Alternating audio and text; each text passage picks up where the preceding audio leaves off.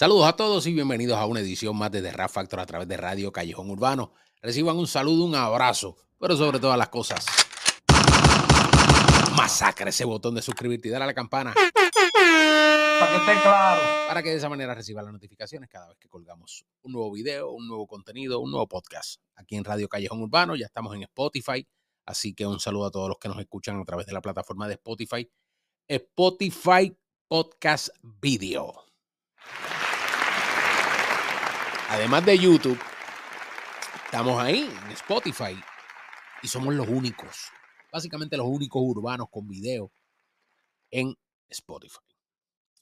Agradeciéndoles a todos ustedes, obviamente, sus comentarios, seguirnos, dejar, obviamente, tu like, que es bien, pero que bien importante, y compartir nuestro material. Así que compártanlo, compártanlo. Un saludo a mi gente de TikTok también, que, que nos estamos haciendo sentir bastante chévere en TikTok. Nos estamos moviendo muy, muy bien en TikTok. Saben que ayer, obviamente, y, y- miren, las vi, vi una más que otra. Me interesó, obviamente, de la manera en que se conformó una entrevista más que otra. Creo que, honestamente, y lo digo, y no soy fanático de ninguno de los dos, dentro de muchos aspectos, obviamente, ellos están más en, en- una cuestión de viralizar un poco más su contenido, más que quizás ilustrar. Pero yo creo que este contenido de, de ayer, sobre todo esta entrevista con Six Nine, con Daniel Hernández, eh, creo que, que debemos de cogerla o tomarla como un testimonio de vida hacia muchos de los jóvenes hoy en día. Creo que él se almorzó ambas entrevistas, se almorzó a, todos los entrevistados, pero ciertamente la de Alofoque estuvo completamente desenfocada, no fueron bien preparados. Ese no es el tipo de entrevista en el cual cuando una persona te ofrece un testimonio, esto no es ni Mozart La Para, ni es Alexandra MVP, ni es un chisme. O sea, estamos hablando de, de un testimonio real. Un tipo que hace una semana fue golpeado. Vamos a ser sinceros. Y, y obviamente hemos estado hablando sobre todo a nivel de rap dentro de lo que es el gangster rap. Y esto era una cultura a la cual él vanagloriaba dentro de su música y sus canciones. Y vimos que le tocó, obviamente, vivir la verdadera presión real, dentro y fuera, dentro de la cárcel y fuera de la cárcel. Este muchacho, y, lo digo, y no lo digo de manera ofensiva, obviamente está haciendo un media tour porque él, él quiere retomar la música, se le ve esta hambre, este deseo, obviamente, de seguir con su carrera y de que ve que de alguna manera se le han cerrado muchas puertas. Puertas que el dinero no puede comprar. Puertas que la conciencia ha cerrado. Porque obviamente se le ha estigmatizado de alguna manera, la cual vamos a discutir un poco. Yo no soy, obviamente, y se lo digo honestamente, eh, una persona la cual me haya pasado, ni he pasado por lo que él ha pasado, pero sí tengo amigos que obviamente han estado en ese mundo, conocidos, gente cercana, amigos que se criaron conmigo. Y yo vengo de barrio, yo vengo de caserío y obviamente nosotros tenemos, y me da gracia porque en Alofoque dice, no, pero es que Santiago Matías se trancó, papi, ese no es el tipo de entrevista que tú debes de llevar. O sea, tú, prepárate mejor y haz un... El otro, al otro se lo comieron igual, a Molusco, pero creo que fue un poco más directa, un poco más personal, ese tipo de careo. Y obviamente Molusco le dio rienda suelta como el caballo, cuando uno le suelta la, la- la- las brígidas estas de aquí, lo de la O, dale, pues para abajo, corre, como hacen los jockeys en el, en el, en el hipódromo. Suéltalo. Dale pues para abajo rienda suelta. Y el tipo, pues, obviamente se soltó. Pero el tipo se los come a todos. El tipo es un tipo, de hecho, y lo digo, yo vi la entrevista que él le hicieron hace un tiempo en The Breakfast Club, incluso él se comió el panel de Breakfast Club. O sea, que es una gente que está todo el tiempo en el ojo del huracán, es uno de los programas más vistos, sino el más visto, por lo menos mañanero, eh, a nivel de, música y cultura urbana. Y el tipo se los almorzó. El, este, este chamaquito es muy brillante, muy inteligente, se vende muy bien. Y obviamente yo lo que noto es que él está tratando, pues obviamente, de enmendar un poco, arreglar, reparar un poco su figura, pero hay cosas y sucesos como lo que pasó en el clásico y demás que no le ayudan. Y vamos a verlo desde el punto de vista, obviamente, como rapero y, y, lo que es la música de la calle y cuando tú te involucras en ciertas situaciones. Como dije, creo que la entrevista con el panel de Alofoque no tenía que ser una entrevista de panel. Creo que él ha hecho una mejor función, una mejor labor directamente hablando con los artistas, hablando de tú a tú, algo más personal. Y yo creo que ese era el clima que daba esto.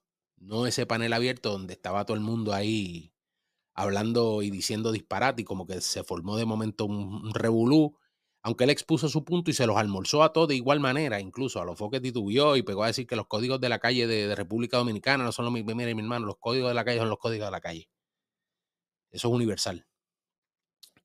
Desde la Cosa Nostra allá en Sicilia hasta, olvídese, hasta Brooklyn. Pero lo que vamos a repasar, obviamente, es, y quiero comenzar con lo que fue el caso, básicamente. Daniel Hernández, a.k.a. Tecachi, a.k.a. 69, fue sentenciado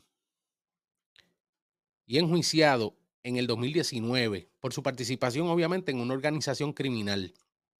Hernández se declaró culpable de cargos que incluían conspiración para cometer crimen organizado. Esto levantó la mano tráfico de drogas y uso ilegal de armas de fuego. Él sabía en lo que se estaba metiendo y esto yo lo dije ya a principio de que surgió el... Aquí hay un video, tenemos un podcast donde hablamos y discutimos de eso. En el caso, Six Nine fue bien mediático, obviamente, debido a la fama que él tiene y ostenta como rapero y, pues, obviamente, la naturaleza violenta a la organización en la cual era estaba asociado. Durante el juicio, Particularmente se presentaron pruebas de que Hernández había participado en una serie de delitos, incluyendo tiroteos y robos, eh, y obviamente parte de la afiliación dentro de lo que armaron el esquema del RICO Act, que es obviamente el caso que le forman, como le formaron a Gary, como le formaron a todos los mafiosos grandes, que es obviamente un esquema completo dentro de lo que es una organización para lucro de manera delictiva. En el testimonio que él dio, obviamente él colabora con las autoridades y proporciona información sobre estos supuestos asociados criminales a cambio de una sentencia reducida. En diciembre del 2019, él fue sentenciado a dos años de prisión, con crédito porque a nivel federal se le acreditó el tiempo que ya le había cumplido tras su arresto en noviembre del 2018 y cinco años de libertad condicional.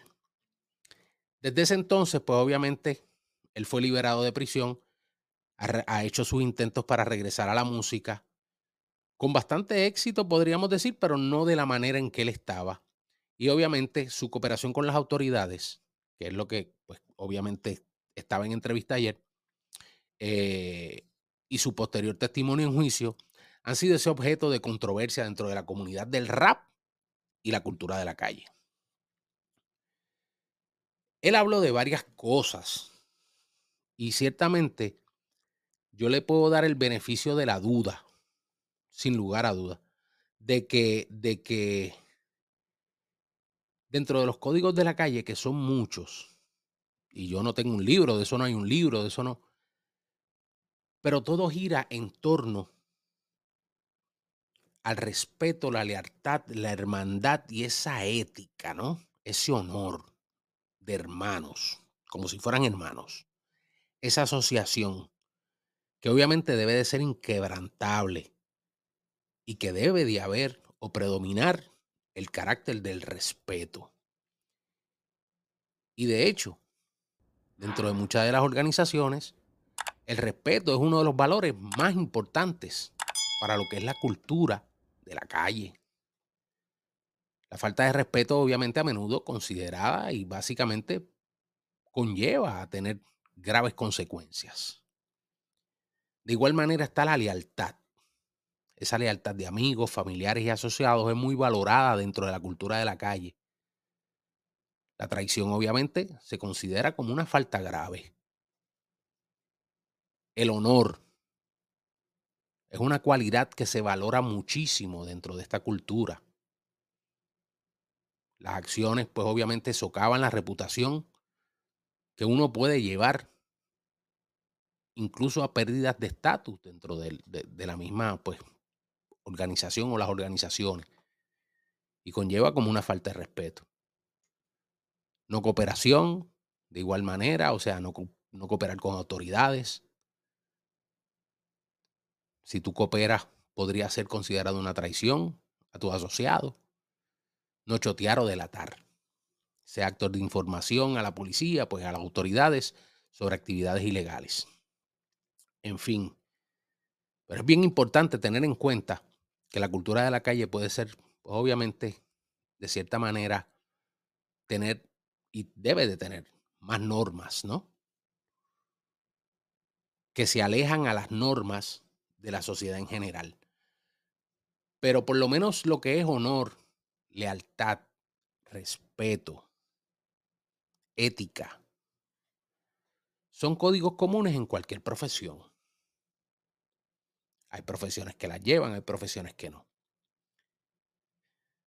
Pero cuando él da el testimonio obviamente, que uno, y esto fue lo que yo en aquel momento dije, hace ya para el 2020, 2019, que fue obviamente por el hecho de que él sabía en lo que se estaba metiendo. O sea, cuando a ti te acusan directamente y tienen evidencia implicándote en robos, tiroteos, una serie de delitos, quizás lavado de dinero, que es donde entra fuertemente lo que es el rico act. Pues obviamente tú sabías en lo que te estabas metiendo. Tú sabes que eso no es, no es cosa fácil. Sabes que es un delito. Yo entiendo que ya no eres un niño. Pero obviamente descansa dentro de la conciencia de mucha gente, incluso en la mía, y lo admito, el hecho de todo lo que él pasó con estas personas. Personas que sí, obviamente se beneficiaron muchísimo, por decirlo de alguna manera, de, de su estatus, de su posición como artista, de su trayectoria de los éxitos que estaba obteniendo. Que incluso, pues obviamente se, se, mencionó eh, cuerpo de seguridad, que a él le falló. Y él estuvo hablando, pues obviamente, de lo que es secuestro, eh, la situación de la, de la infidelidad de su esposa con algunos miembros de la organización, eh, en fin, todo este tipo de cosas a los cuales, y yo lo entiendo claramente, ahí hay un quebranto de un código y de un código de ética de la calle. O sea, ahí estriba lo que es la lealtad, el respeto.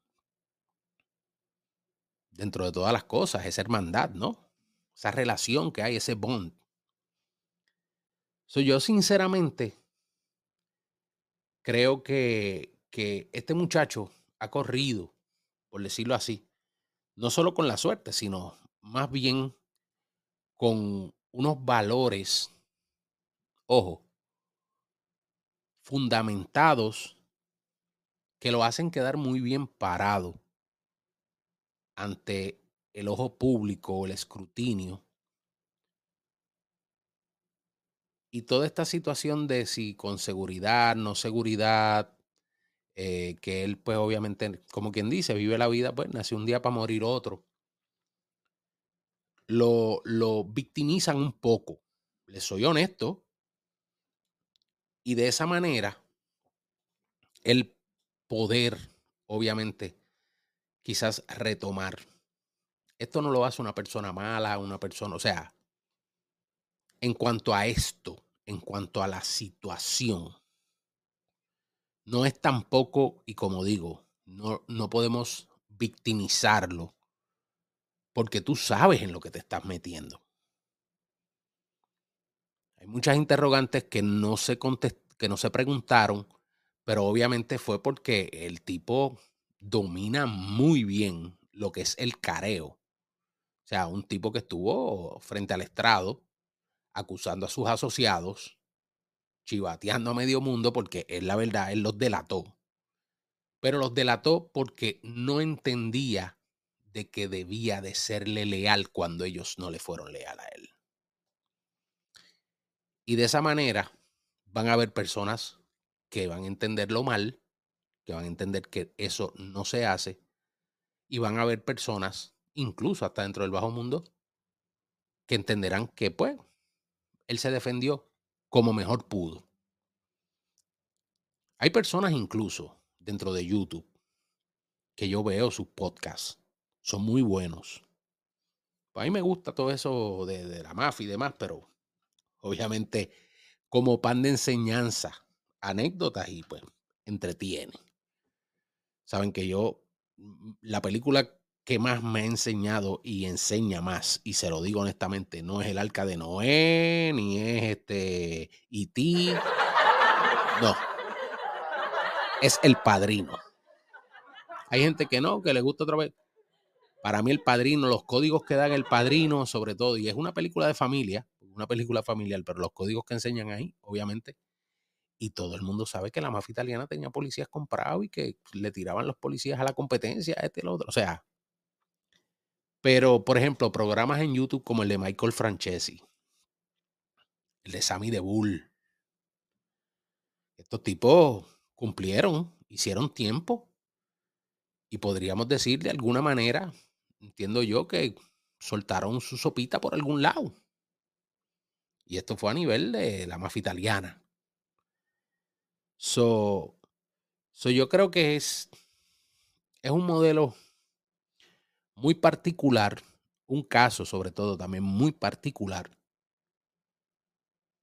un caso del cual obviamente mucha gente, y lo digo con toda sinceridad, no la gente de la calle, sino gente que no necesariamente son de la calle, se atribuyen honores, culpas, señalamientos, tirar el dedo. Y aquí yo no le estoy tirando la toalla a él, vuelvo y lo repito, él sabía en lo que se estaba metiendo desde un principio porque a él se le, se le juzgó y se le encontró causa, por lo cual se le juzgó. Lo que pasa es que él obviamente fue bastante inteligente y dijo, yo voy a levantar la mano porque estos tipos no fueron leales conmigo. Ellos me faltaron el respeto y me faltaron el honor. Lo cual yo entendía que debíamos de haber mantenido. Yo creo honestamente que si no hubiera sido, que si no hubiera pasado esa deslealtad igual los hubiera choteado. Porque cuarenta y pico de años para vida pican. Pican. Por eso es que uno tiene que andar, mire, haga las cosas bien. Pero, ciertamente, creo que, y esa fue una de las preguntas que, que debieron de haberle hecho. O sea, si ellos no te hubieran provocado, si ellos no hubieran sido desleales contigo, tú hubieras asumido la condena, no hubieras cooperado. Nadie, todos se enfocaron en el chisme y en el alfa y en esto y en lo y no, no fueron directamente a las cosas que verdaderamente ameritaban. Y esa es la verdad. Fueron muy mediocres en ese aspecto. Pero entiendo que la de Molusco, de la manera en que la llevó a nivel de proyección, fue mucho más, por lo menos entretenida.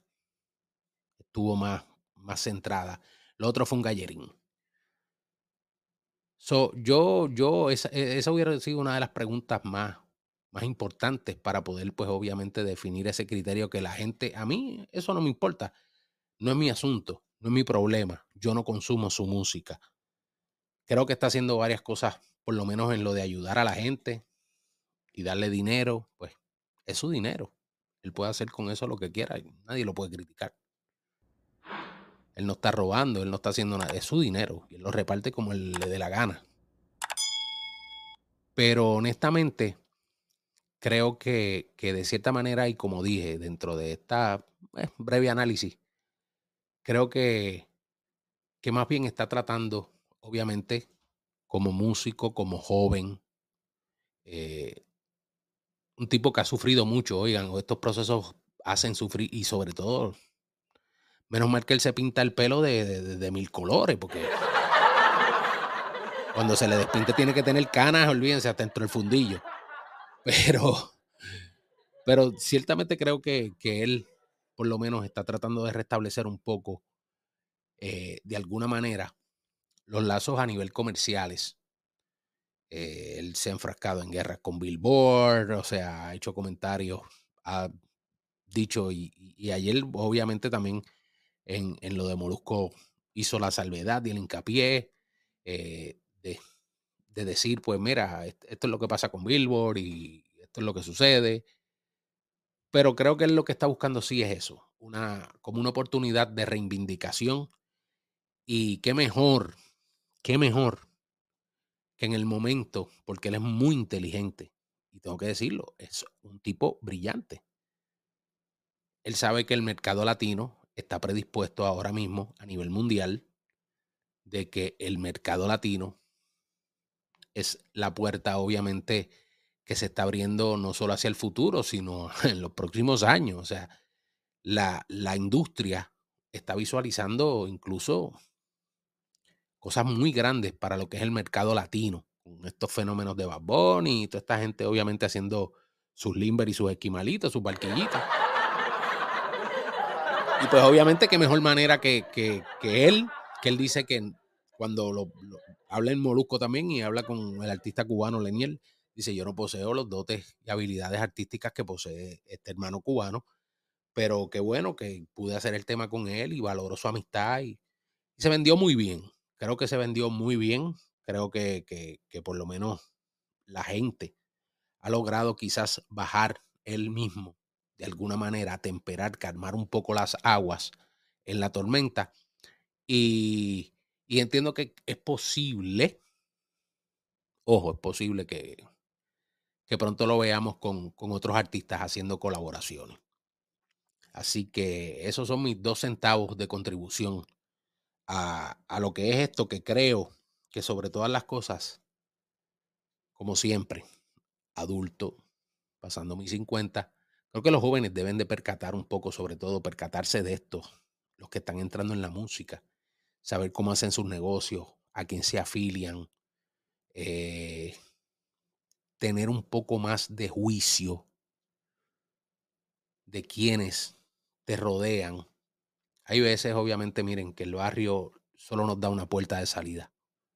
Y a veces esa puerta de salida es una ventanita. Y eso yo lo sé. Los he visto pasar por eso. Y me apena muchísimo. Y pues, obviamente muchos toman muchas decisiones sabias. Otros, lamentablemente, no toman las más sabias. Todo depende. Pero creo que sí, que él lo que está buscando es un poco de reivindicación, un poco de, pues, calmar las aguas después de la tormenta y de encontrar quizás un nicho con los latinos que él sabe que, pues, de alguna manera, la afiliación que tuvo con, con, con esas personas han, han movido quizás un poco el juego dentro de lo que es la música afroamericana. Así lo veo yo. ¿Cómo lo ves tú? Déjamelo allá abajo. Dime qué tú piensas. ¿Qué opinas? Regálanos un like comparte, pero sobre todas las cosas, como siempre te digo, masacra ese botón para suscribirte y darle a la campana para que reciba las notificaciones cada vez que colgamos un nuevo video. Este fue Low Q. Recuerden, mis hermanos, en el rap derechito. Vamos, hagan las cosas bien, con juicio, mente y sobre todo mucha sabiduría. Los veo, se me cuidan.